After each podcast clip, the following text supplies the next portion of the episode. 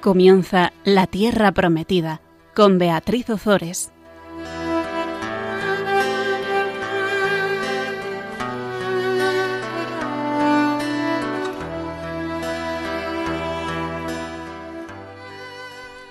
Queridos oyentes de Radio María, aquí estamos con todos vosotros una tarde más, pues alrededor de la palabra de Dios en el programa La Tierra Prometida. Hoy tenemos con nosotros a Jaime Fernández de Mesa. Buenas tardes, Jaime. Buenas tardes, Beatriz. Muchas gracias por invitarme a tu programa. Bueno, pues estoy segura de que nos vas a iluminar muchísimo con todos tus conocimientos. Así que primero vamos a invocar al Espíritu Santo y después ya comenzamos el programa en sí. Ven, Espíritu Santo, llena, los corazones de tus fieles y enciende en ellos el fuego de tu amor. Envía tu Espíritu y todo será creado, y repuebla la faz de la tierra Oh Dios, que has iluminado los corazones de tus hijos con la luz del Espíritu Santo, haznos dóciles a sus inspiraciones, para gustar siempre el bien y gozar de su consuelo por Jesucristo nuestro Señor. Amén. Bueno, pues hoy tenemos un programa largo, Jaime, así que vamos a comenzar ya. En el programa pasado veíamos cómo Elías fue arrebatado al cielo y cómo Eliseo recibió dos tercios del espíritu de Elías, porción que corresponde al primogénito, por lo que Eliseo aparece como el heredero espiritual de Elías, el primogénito espiritual suyo y el continuador de su obra. Esto es importante que lo tengamos en mente porque así cuando mm, estemos escuchando ahora las obras que hizo Eliseo, sabremos mm, de dónde, de dónde viene. No es que Eliseo aparezca de repente ahí, que llegue del planeta Marte, sino que Eliseo es el sucesor de Elías. El poder y la autoridad de Eliseo van a quedar ampliamente manifiestos en los milagros que realiza y que vamos a ver a continuación. Y empezamos leyendo el segundo libro de los Reyes, el capítulo 2, los versículos 19 al 22. Los habitantes de la ciudad dijeron a Eliseo, Mira, el emplazamiento de la ciudad es bueno, como puede ver mi señor, pero las aguas son malas y la tierra se vuelve estéril. Él ordenó, Traedme un recipiente nuevo y poned en él sal. Se lo llevaron, y él se acercó al manantial de las aguas, arrojó allí la sal y dijo, Así dice el Señor, he saneado estas aguas y ya no habrá en ellas ni muerte ni esterilidad. Entonces quedaron saneadas las aguas hasta hoy, según la palabra que pronunció Eliseo. Pues antes de, comentar estos versículos, yo quería simplemente decir que esto es una prefiguración del bautismo, una prefiguración total del, bautismo. Fijaos que dice, bueno, y luego volveremos sobre ello, pero solo para hacer esta, esta, eh, eh, eh, este, esta anotación, mirad el emplazamiento de la ciudad es bueno. Estamos hablando de la ciudad de Jericó. Eliseo estaba en Jericó y Jericó se le ha conocido siempre como una ciudad, bueno, era el oasis, el oasis en el Antiguo Testamento. es una ciudad que está en el desierto, que tiene agua, em, que tiene zonas verdes. Bueno, el emplazamiento de la ciudad es bueno, como puede ver mi Señor, dice, pero las aguas son malas y la tierra se vuelve estéril. Y eso somos nosotros cuando nacemos. Nuestro emplazamiento es bueno porque somos criaturas que hemos sido creadas por Dios por amor. Nuestro emplazamiento es bueno, pero pero necesitamos del bautismo, necesitamos ser bautizados para ser realmente hijos de Dios, para que nuestra tierra, para que nuestra vida no se vuelva estéril, sino que se ponga al servicio de Dios y actuemos como verdaderos hijos de Dios. Esto era una pequeña anotación, pero vamos a ir comentando este texto poco a poco y haciéndolo nuestro, porque, como ya hemos dicho en muchísimos programas, Dios nos habla a nosotros, nos habla al corazón. Todo el Antiguo Testamento habla de nuestro Señor Jesucristo y todo el Antiguo Testamento está escrito para llenarnos el corazón a cada uno de nosotros. En, en Jericó este prodigio que hace Eliseo recuerda al que hizo Moisés en el desierto, cuando os acordáis que volvió dulces las aguas amargas. Voy a leerlo, es el Éxodo 15, 25 y dice así, Moisés clamó al Señor y el Señor le mostró un trozo de madera.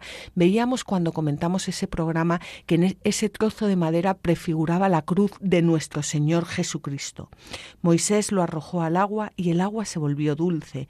Allí mismo el Señor dio leyes y normas al pueblo y lo puso a prueba diciéndoles, si escuchas la voz del Señor tu Dios y pones por obra lo que es recto a sus ojos, si prestas oído a sus preceptos y observas sus leyes, no te impondré los sufrimientos que impuse a Egipto, pues yo soy el Señor, el que te sana.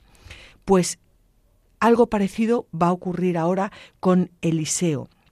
Eliseo está en la ciudad de Jericó, el emplazamiento es bueno, nuestro emplazamiento es bueno, nosotros somos buenos, pero si nuestras aguas no han sido purificadas, si nuestras aguas no han sido sanadas, si no nos regamos del agua del Espíritu Santo, que todo lo sana y todo lo, lo renueva, nuestra tierra se volverá estéril.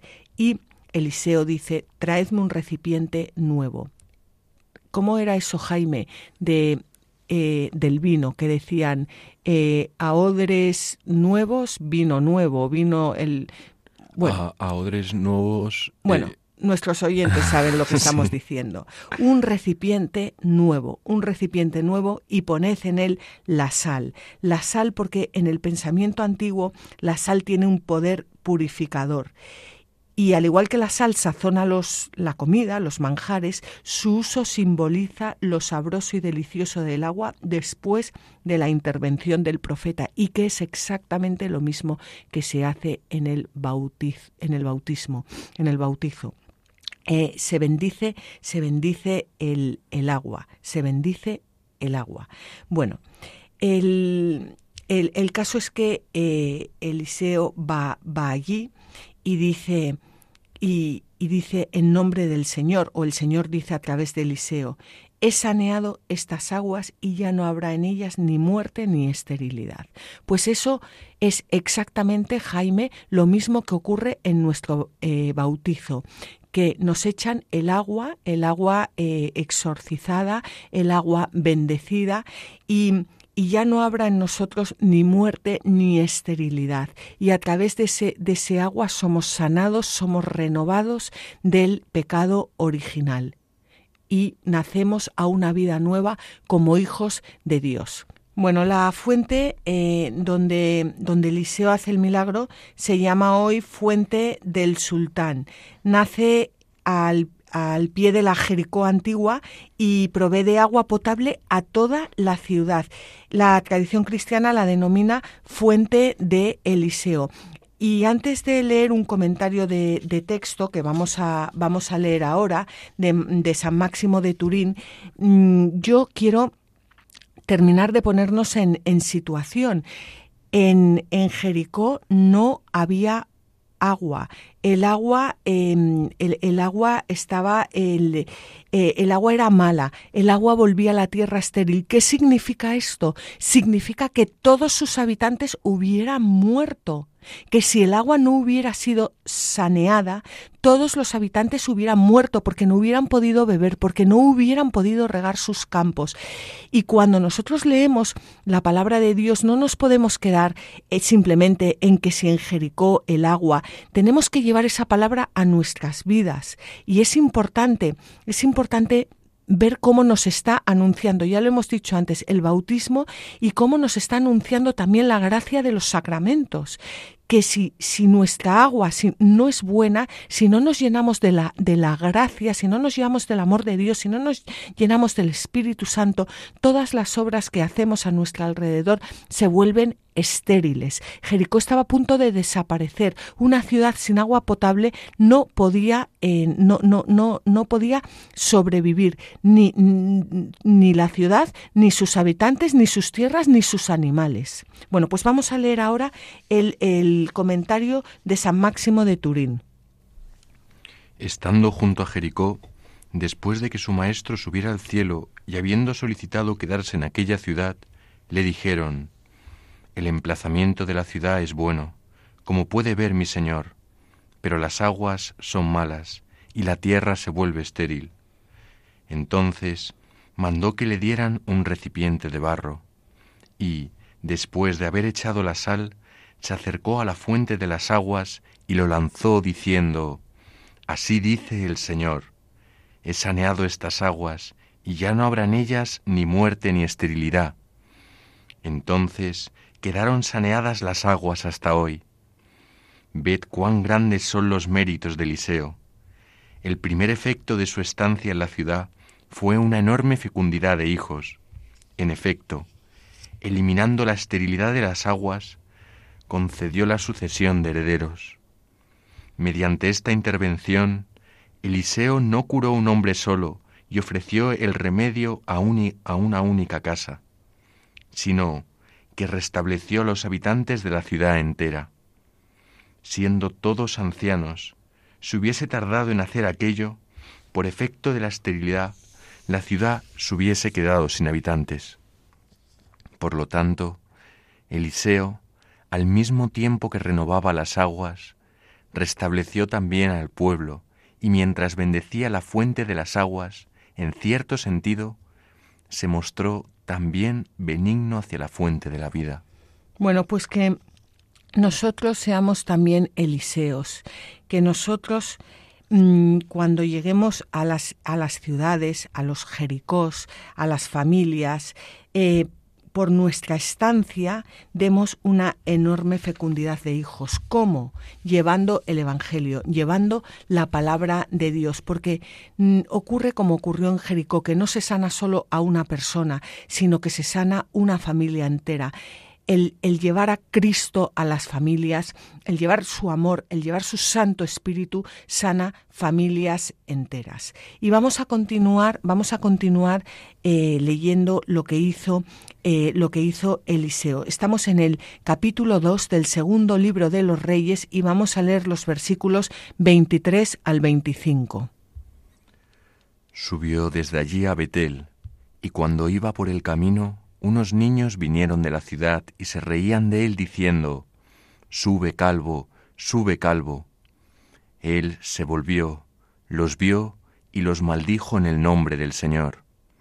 Entonces salieron del bosque dos osos y despedazaron a cuarenta y dos chicos. Desde allí fue al monte Carmelo y luego volvió a Samaria. Bueno, aquí hay varias cosas que, comentar, porque claro, en principio decimos Eliseo va de Jericó a Betel, vienen unos niños, mm, se, se ríen de él diciendo sube calvo sube y, de repente aparece Eliseo los maldice, aparecen em, dos osos que despedazan a 42 chicos. Bueno, cualquiera que, que, escuche esto dice, pero ¿esto qué es? ¿Esto qué es? Bueno, em, vamos a ver. Eliseo Jericó, hace ese milagro de sanear las aguas y se dirige a Betel. Primera parte, Betel. ¿Qué era Betel? Lo hemos visto a lo largo de todos estos eh, programas. Vimos que eh, cuando el rey Jeroboán se se separó eh, del se, se, proclamó rey del reino del norte y se separó del reino de Judá. Recordad que el templo de Jerusalén estaba en el reino de, Judá, de Judá. Lo que él pensó fue vamos a ver si, si, si los habitantes del reino del norte si mis súbditos si mis siervos vuelven al reino de Judá vuelven a la ciudad de Jerusalén a adorar a Dios los voy a perder Así que lo que voy a hacer es em, crear aquí dos santuarios, Dan y Betel. Voy a hacer aquí dos becerros de oro, voy a poner uno en Dan y otro en Betel, voy a decirles a, todo el reino del norte que estos becerros, estos ídolos son sus dioses y que les voy a prohibir que vayan al templo de Jerusalén a adorar al verdadero Dios para que se queden aquí en el reino del norte, para que no se me escapen. Que, esto llevado a la, a la vida normal, es, a la vida real, es algo que nosotros hacemos muchísimas veces. Queremos retener a la gente y no pensamos en qué es lo que a ellos les sana, en qué es lo que a ellos les libera, en qué es lo que a ellos les lleva a la vida eterna, sino eh, qué es lo que nos beneficia a nosotros. Por lo tanto, estamos hablando de Betel. Betel, un, em, un templo eh, idolátrico, eso es lo que, de lo que estamos hablando, un templo idolátrico. ¿Quién vive en los templos idolátricos? Viven los falsos, em, los falsos sacerdotes y viven los idólatras. esos son quienes viven en los templos idolátricos. En esto, eh, este, este rey Jeroboam también al al erigir un templo eh, nombró también falsos sacerdotes, nombró también fiestas imitando a las del templo de Jerusalén, que es lo que hace el demonio siempre. El demonio qué hace? El demonio imita imita las cosas eh, imita las, las, cosas de Dios eso eso es lo que hace para confundir a las personas bueno pues Eliseo se dirige a Betel Eliseo se dirige a Betel y mm, a ese templo idolátrico y salen unos muchachos a su, a su encuentro.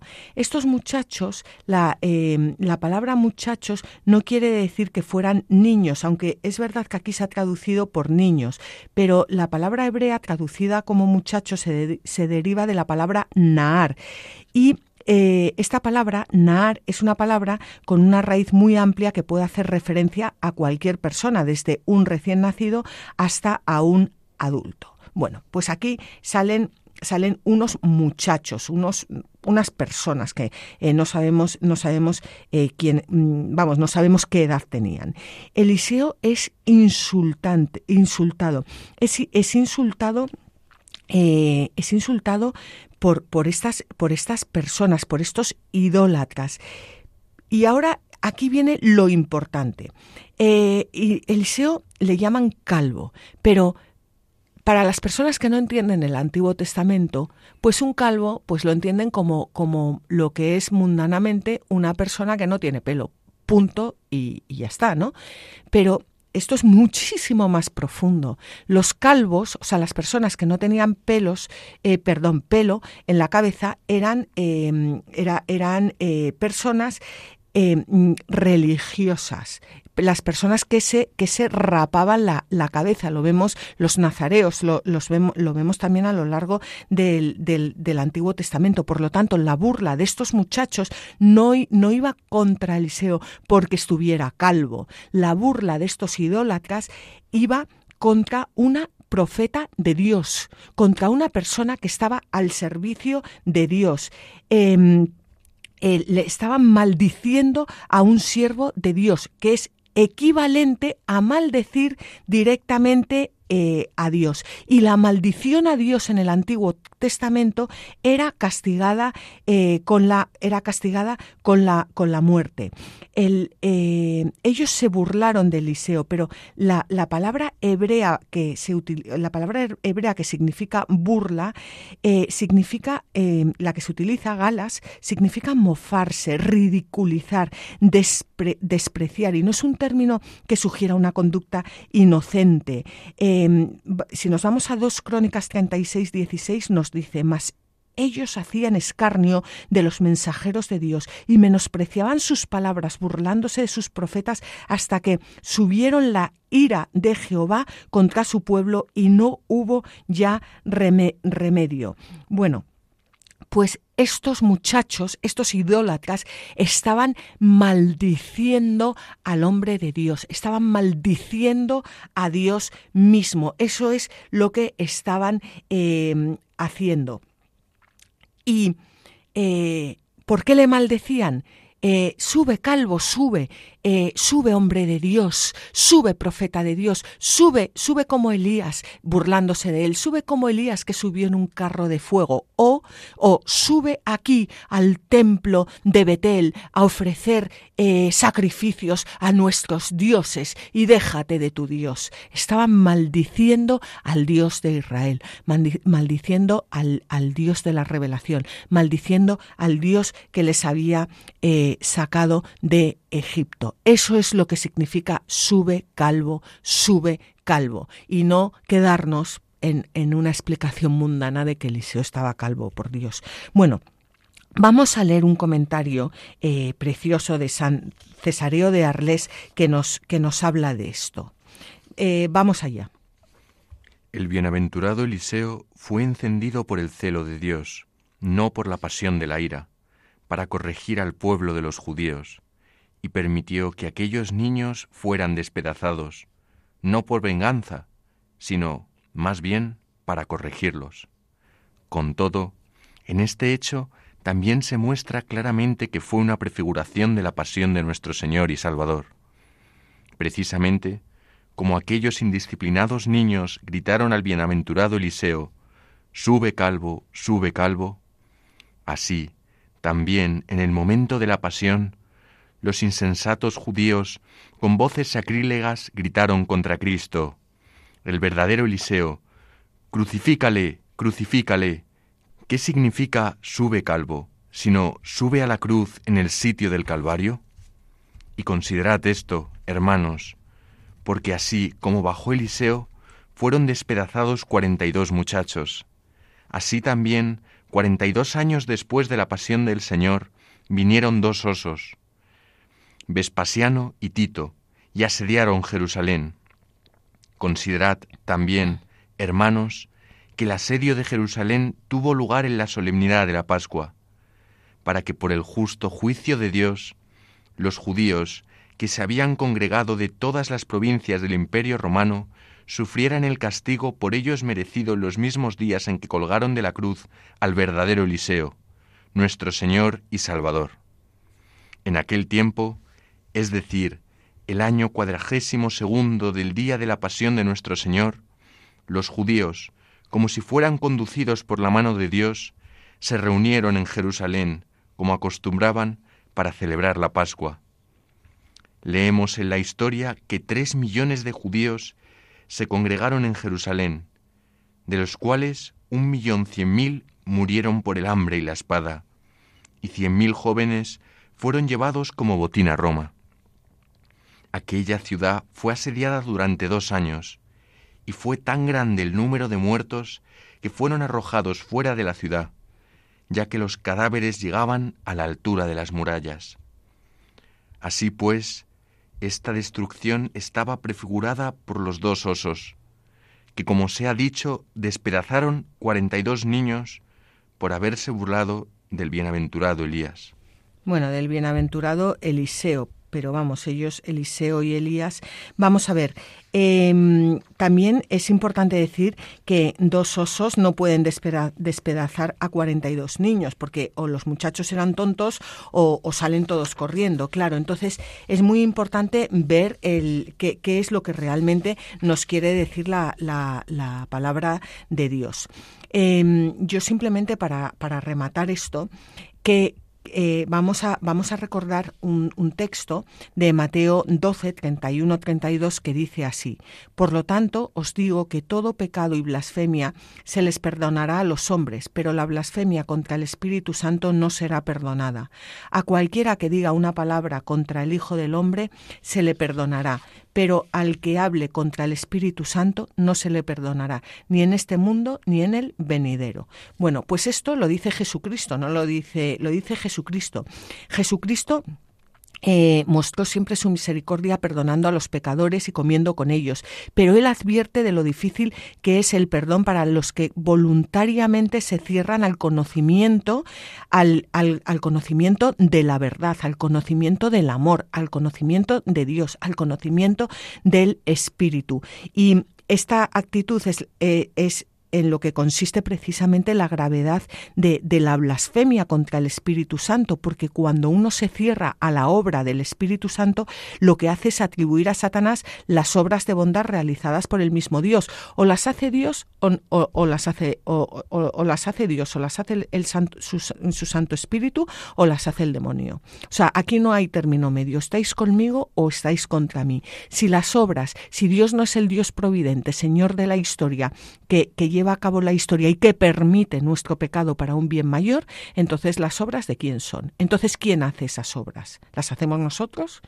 ¿Las hace el demonio? ¿Somos nosotros los dioses de este mundo? ¿Es el demonio? Entonces, eh, la blasfemia contra el Espíritu Santo no tiene perdón, no porque, porque Dios no pueda perdonar los pecados, sino porque el hombre, cuando se obceca en, en no en, no abrir su corazón al Espíritu Santo, está, está despreciando el, respirar, el respirar con, con, el amor de Dios, está, está, está rechazando al mismísimo Dios. Y por aquí van los tiros de sube calvo, sube, eh, em, sube, profeta de Dios, riéndose de él, profeta de Dios, hombre de Dios, persona que habla la palabra de Dios. Esa es la blasfemia, no querer acogerlo en el, en el santuario de Betel y dejar que lleve a, Dios al santuario de Betel y seguir adorando a los ídolos con todo lo que eso conlleva, que es, eh, bueno, pues, pues todas esas orgías, etcétera, etcétera, etcétera. Vamos a, parar un momento, vamos a, bueno, vamos a dejar un, pequeño espacio para poder mm, eh, meditar sobre todo esto que acabamos de leer.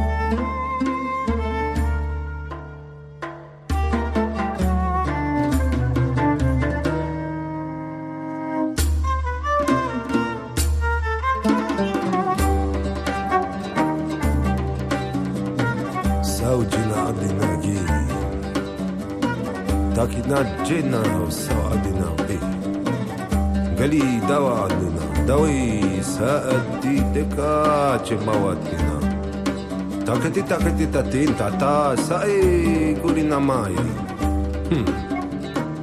قولي ماي جيبي دواي سيدي نوغو باينا باينا داتينا سي تاكنا دا جينا باو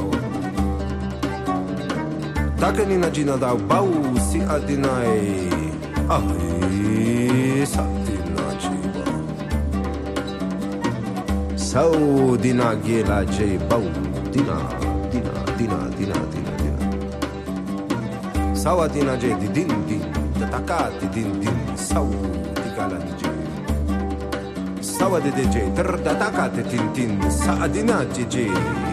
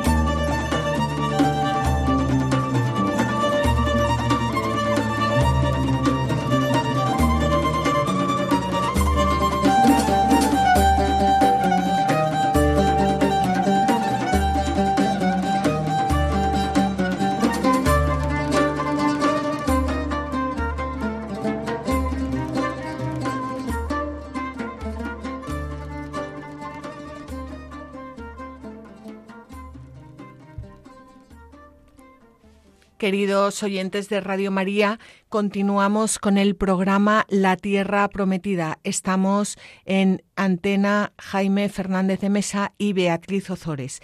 Estábamos hablando hasta ahora de los milagros de Eliseo.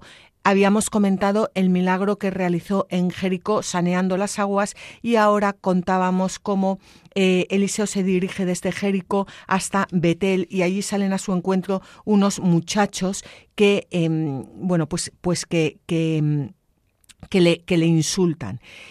Y ahora el texto bíblico se, se, centra de nuevo en la historia de los reyes, mm, dando así el punto de referencia histórico sobre la actividad del profeta Eliseo y cómo se van cumpliendo sus eh, profecías.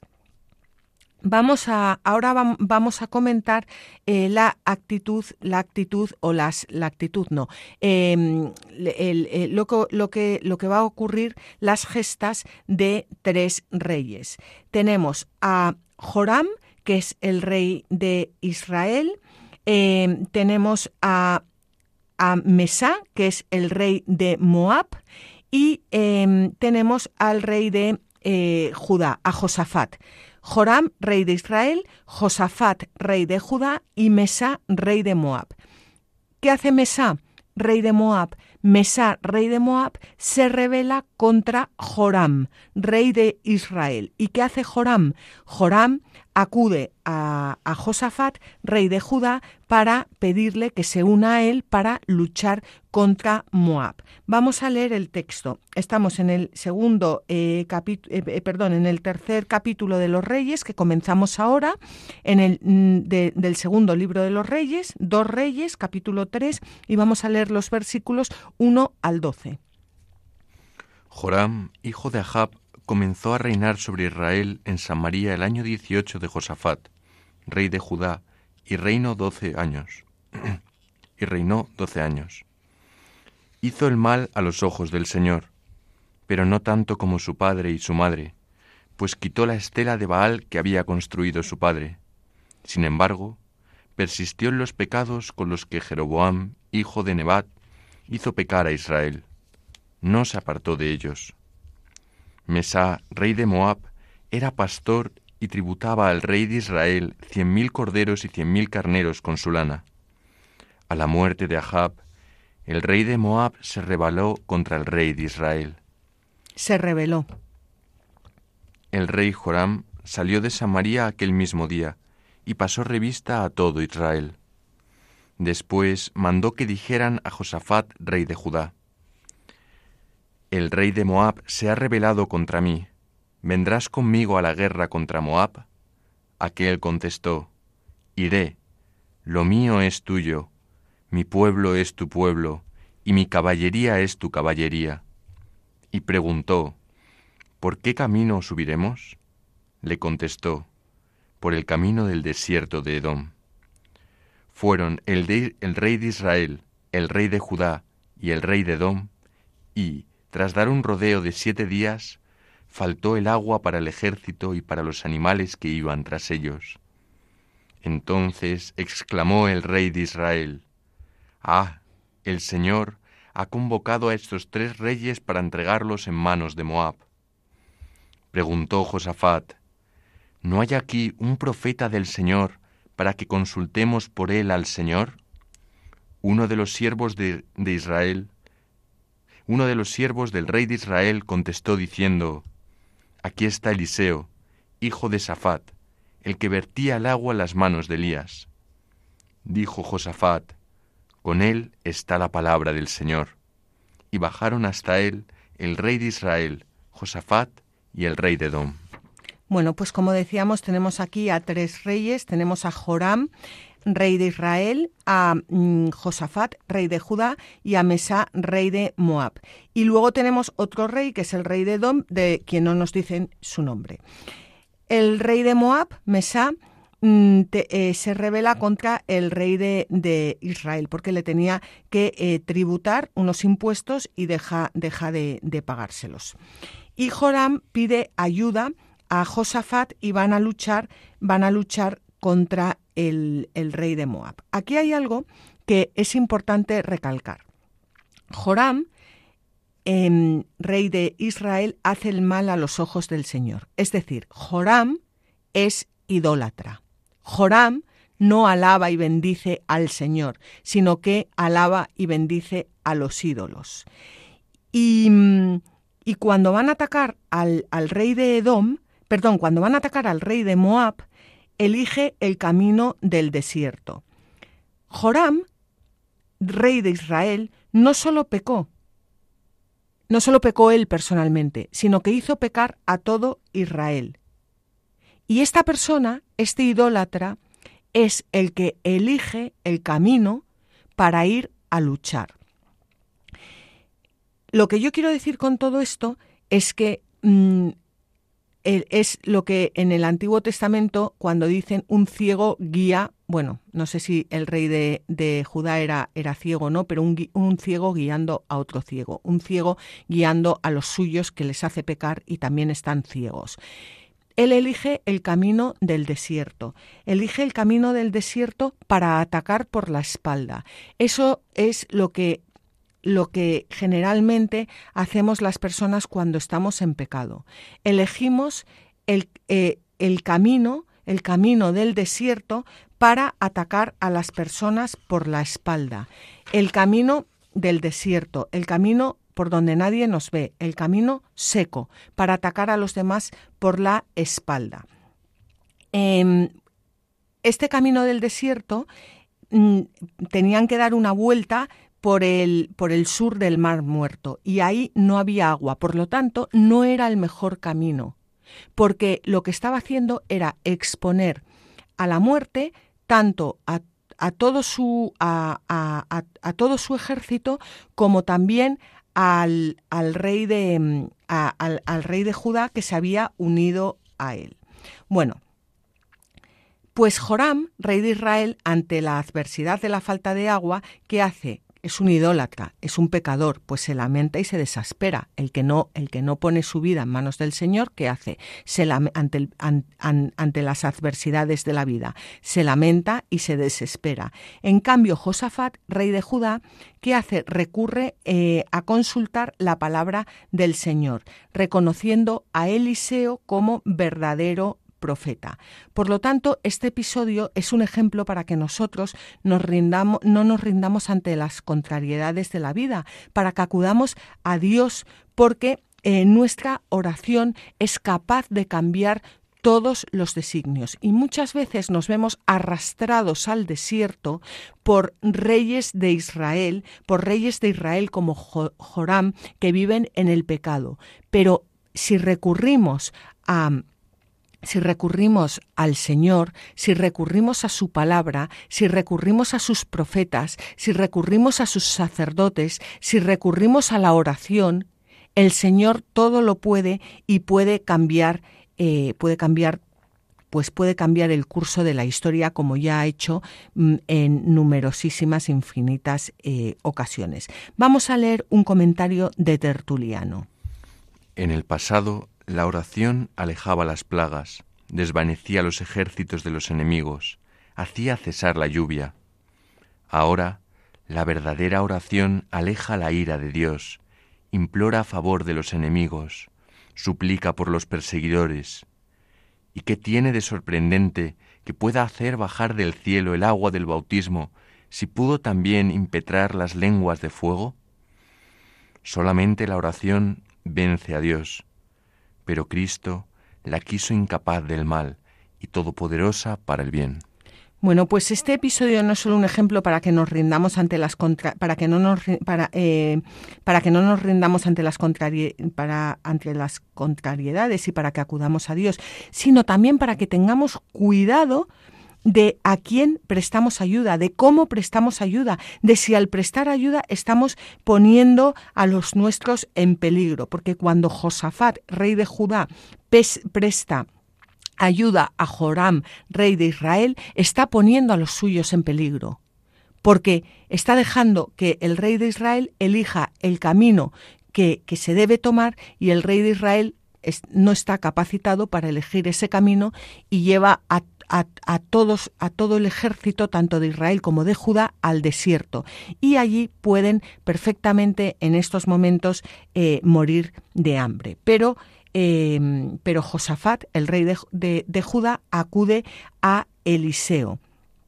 Y, vamos a ver, bueno, van los tres, van, eh, van el rey de Israel, van el rey de Edom, porque ellos han pasado por el desierto de, Edom, eh, el rey de Edom, de quien no se menciona el nombre, y va el rey de Judá, y se presentan ante Eliseo. Y Eliseo ve llegar a estos tres reyes, al rey de Israel, al rey de Edom y al rey de Judá, y vamos a ver lo que dice. Eliseo dijo al rey de Israel, ¿qué tengo que ver yo contigo? Anda a los profetas de tu padre y de tu madre. Le respondió el rey de Israel, no es eso. Es que ha congregado el Señor a estos tres reyes para entregarlos en manos de Moab. Respondió Eliseo, Vive el Señor de los ejércitos, en cuya presencia estoy, que si no fuera porque tengo delante a Josafat, rey de Judá, ni te dirigiría la vista ni te miraría. Ahora traedme un tañedor. Y sucedió que cuando el tañedor tañía, la mano del Señor tocó a Eliseo, el cual dijo, Así dice el Señor, haced en este valle muchos aljibes, porque esto dice el Señor, no veréis viento ni lluvia, pero este valle se llenará de agua y beberéis vosotros, vuestros ejércitos y vuestros animales. E incluso esto es poco a los ojos del Señor que entregará a Moab en vuestras manos. Destruiréis todas las fortalezas y todas las ciudades importantes, talaréis todos los árboles frutales y cegaréis todos los manantiales de agua, y llenaréis de piedras todos los campos cultivables. Pues aquí hemos visto la versión que Eliseo muestra hacia el rey de Israel porque está totalmente inmerso en la idolatría. Eliseo porque es hombre de Dios, no va a ayudar al rey de Israel, no va a ayudar a un idólatra mientras se mantenga en la idolatría. Eso lo hizo el rey de Judá, porque, bueno, pues eh, pero Eliseo no, no, lo va, no, lo, no lo va a hacer. Eliseo lo que va a hacer es ayudar al rey de Israel a que se convierta a Dios, porque para eso están los, los profetas. Los profetas falsos que hacían eh, recurrían a la, adulación, recibían grandes regalos, mientras que los profetas verdaderos como Eliseo hablaban la verdad a los reyes y poderosos para que éstos llegaran al conocimiento de la verdad y se salvaran, para que dejaran de adorar a los ídolos. Eliseo no va a ayudar al rey de Israel para, para que venza porque, porque simplemente quiere que su ejército venza. Le da igual si su ejército vence o no. Lo que quiere es que el rey de Israel se convierta al Señor, convierta su corazón al Señor. Pero lo que sí hace Eliseo es ayudar a Josafat, al rey, eh, al rey de, de, Judá. Dice, si no fuera porque tengo delante a Josafat, rey de Judá, ni te dirigiría la vista, ni te miraría. Y lo que hace Eliseo es que manda traer a un, eh, a un tañedor. Un tañedor es una persona que toca, eh, que, toca eh, un instrumento eh, musical que en el Antiguo Testamento sirve para elevar el corazón a Dios y, y prepararle para el espíritu profético. Dice Santo Tomás de Aquino que la música calma el ánimo excitado del profeta y lo dispone a recibir la, a decir la revolución, perdón, la revelación. Y por el contrario, los falsos profetas utilizaban la música como instrumento de autosugestión. Esto es algo que ocurre también hoy en día, eh, como las personas eh, bueno, pues muchas veces cuando eh, practican yoga, reiki y tal, se ponen música como instrumento de autosugestión. En cambio, nosotros, los cristianos, utilizamos la música para alabar a Dios, para darle gloria, para bueno, pues para adentrarnos en el, en el misterio, eh, en el misterio de Dios. Bueno, vamos a, vamos a leer ahora un comentario de Sanifren, de Sanifren Denisibi que nos habla eh, de la música como eh, instrumento mm, de Dios. La escritura se refiere no a cualquier instrumento, sino que designa un instrumento musical con cuerdas, o, como dice el texto hebreo, un arpa. Esto fue lo que predispuso al profeta, de manera que al sonido de una cítara se reunieran todos los soldados, y todos reunidos pudieran ser testigos de los sucesos que iban a tener lugar. El fluir de las aguas y la huida y muerte de los enemigos. Así, cuando ocurrió el milagro, no podrían atribuirlo a los ídolos que adoraban, que eran numerosos entre el ejército, sino al beneficio de Dios. Pues ahora lo que vamos a leer es un comentario también de, de San Efrén de Nisibi, que habla de este pasaje que acabamos de leer como figura de Cristo en la cruz, porque como hemos dicho, todo el Antiguo Testamento habla de Cristo y si nos quedamos simplemente en lo que dice sin, em, sin, en lo que dice en lo que dice la letra sin profundizar a lo que el Espíritu quiere decirnos pues pues no no encontraremos nunca eh, toda esa simbología de, de nuestro Señor Jesucristo. Mediante este simbolismo se prefigura la voz de Cristo en la cruz. En efecto, Él tenía el arpa del Espíritu sobre la cruz. El Señor gritó también dos veces en la cruz y exclamando con gran voz exhaló su espíritu, y a continuación el centurión pagano glorificó a Dios. Es decir, después que Cristo en la cruz entonara el cántico nuevo de nuestro Salvador, inmediatamente se abrieron las fuentes en los valles para el pueblo gentil, deprimido y humillado, y los ríos se inundaron de aguas vivas, que era lo que aquí prefiguraba su pasión. Como dice la Escritura, quien cree en mí, de sus entrañas brotarán ríos de agua viva. Lo mismo que dice el vaticinio profético, es decir, quien cantaba con la cítara, cantaba a las naciones en el nombre del Señor. Bueno, pues has visto, Jaime, cómo em, estos textos, que en principio pueden no significar nada, como eh, profundizando y rezando con ellos, nos anuncian eh, a nuestro Señor Jesucristo en todo momento. Totalmente. Me siento identificado además con muchos textos porque efectivamente eh, hablan al corazón de cada uno y de, nuestro Señor Jesucristo, y es cierto. Bueno, pues si te parece, vamos a continuar, vamos a leer el, en el capítulo 3 eh, del segundo libro de los Reyes los versículos 20 al 27, porque no queda mucho para terminar el programa y aquí estos versículos nos hablan del cumplimiento de la profecía de Eliseo, de la victoria, de la, de la victoria del rey de Israel, de, del rey de Edom y del rey de Judá sobre Moab. Vamos leerlo. Por la mañana, a la hora de ofrecer la oblación, llegó el agua de la parte de Edom, y la tierra quedó inundada de agua. Todos los moabitas, al saber que los reyes habían subido a luchar contra ellos, movilizaron a cuantos podían ceñirse la espada y los colocaron en la frontera. Se levantaron por la mañana, cuando brillaba el sol sobre las aguas, y los moabitas vieron de lejos las aguas rojas como sangre. Entonces se dijeron, es sangre, seguro que los reyes se han peleado entre sí y se han herido unos a otros. Ahora Moab a por el botín. Pero cuando llegaron al campamento de Israel, se levantaron los israelitas e hirieron a los moabitas, que huyeron ante ellos. Los israelitas entraron en Moab y lo devastaron. Destruyeron las ciudades, y cada uno arrojó una piedra sobre todo campo cultivable, y lo llenaron de piedras. Cegaron todos los manantiales de agua, y talaron todos los árboles frutales, de modo que sólo quedaron intactas las murallas de Cuir Jareset, pero los sonderos la rodearon y la demolieron. El rey de Moab, al ver que perdía la guerra, tomó él setecientos hombres que luchaban a espada, y se dirigió contra el rey de Dom, pero no tuvo éxito. Entonces tomó a su hijo primogénito, el que iba a reinar en su lugar, y lo ofreció en holocausto sobre la muralla. una gran ira se desató sobre los israelitas, que se retiraron de allí y volvieron a su tierra.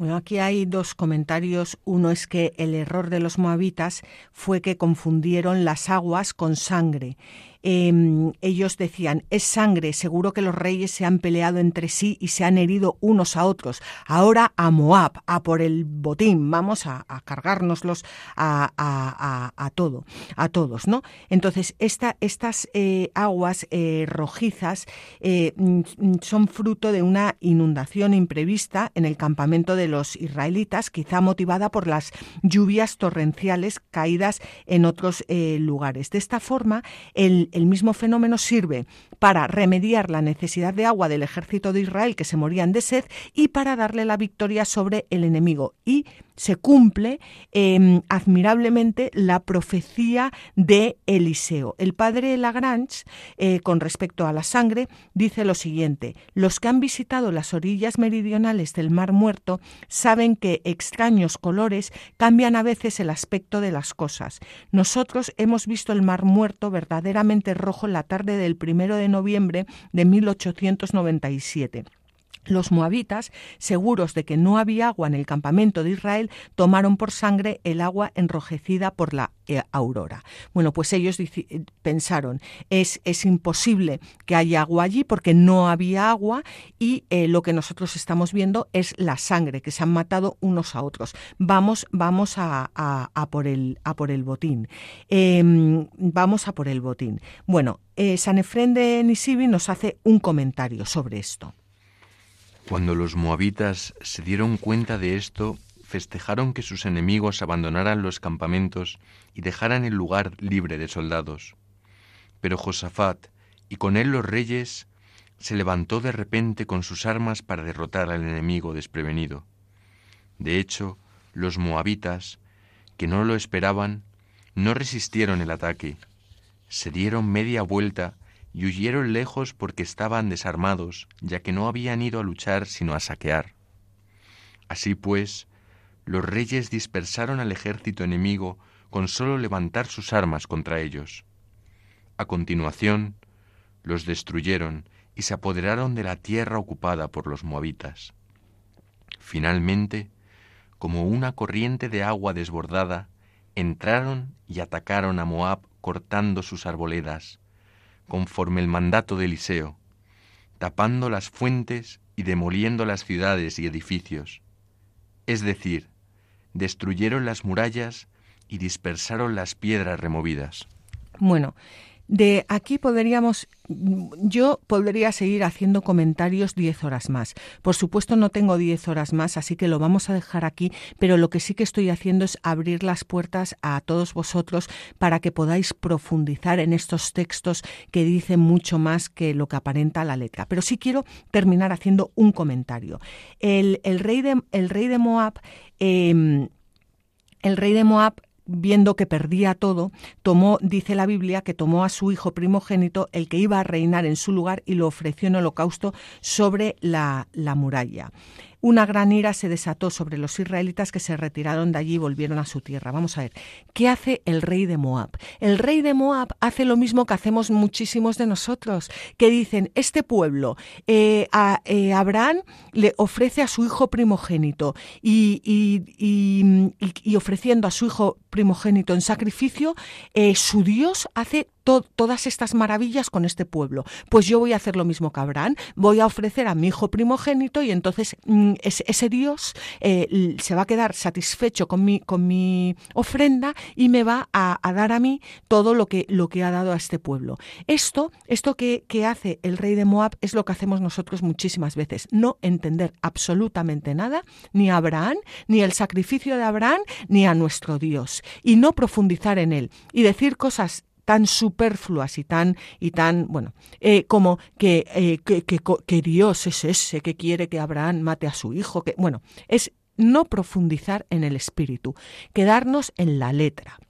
Este rey sacrificó a su, a su primogénito, como hacían los idólatras, eh, para obtener el favor del rey de Israel. Y al rey de Israel, al rey de reyes, al rey del universo, a nuestro Señor, a nuestro Señor no se le compra con, con cortando la cabeza a nuestros hijos. A nuestro Señor se, se le, se le, se le se le tiene, no se le compra, se, se, le, se le tiene con la, como comenzamos este programa hablando de la oración. El Señor se rinde hasta ante nuestra oración.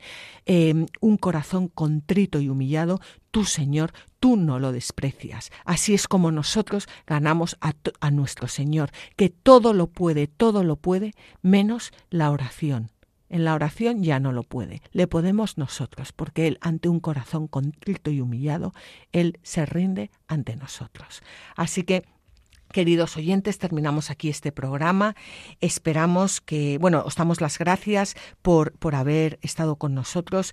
El próximo programa será dentro de 15 días. Sabéis que podéis escucharlo en el podcast de Radio María, en el podcast de Radio María.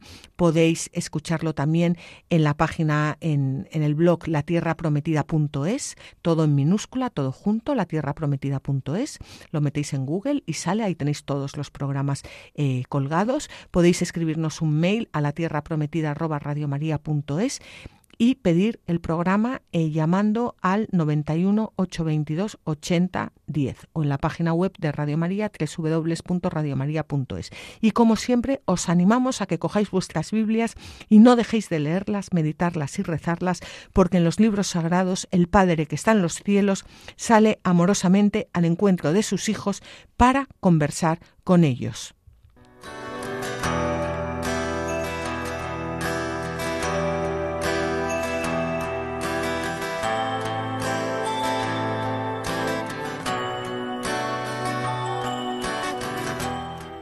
Así concluye La Tierra Prometida con Beatriz Ozores.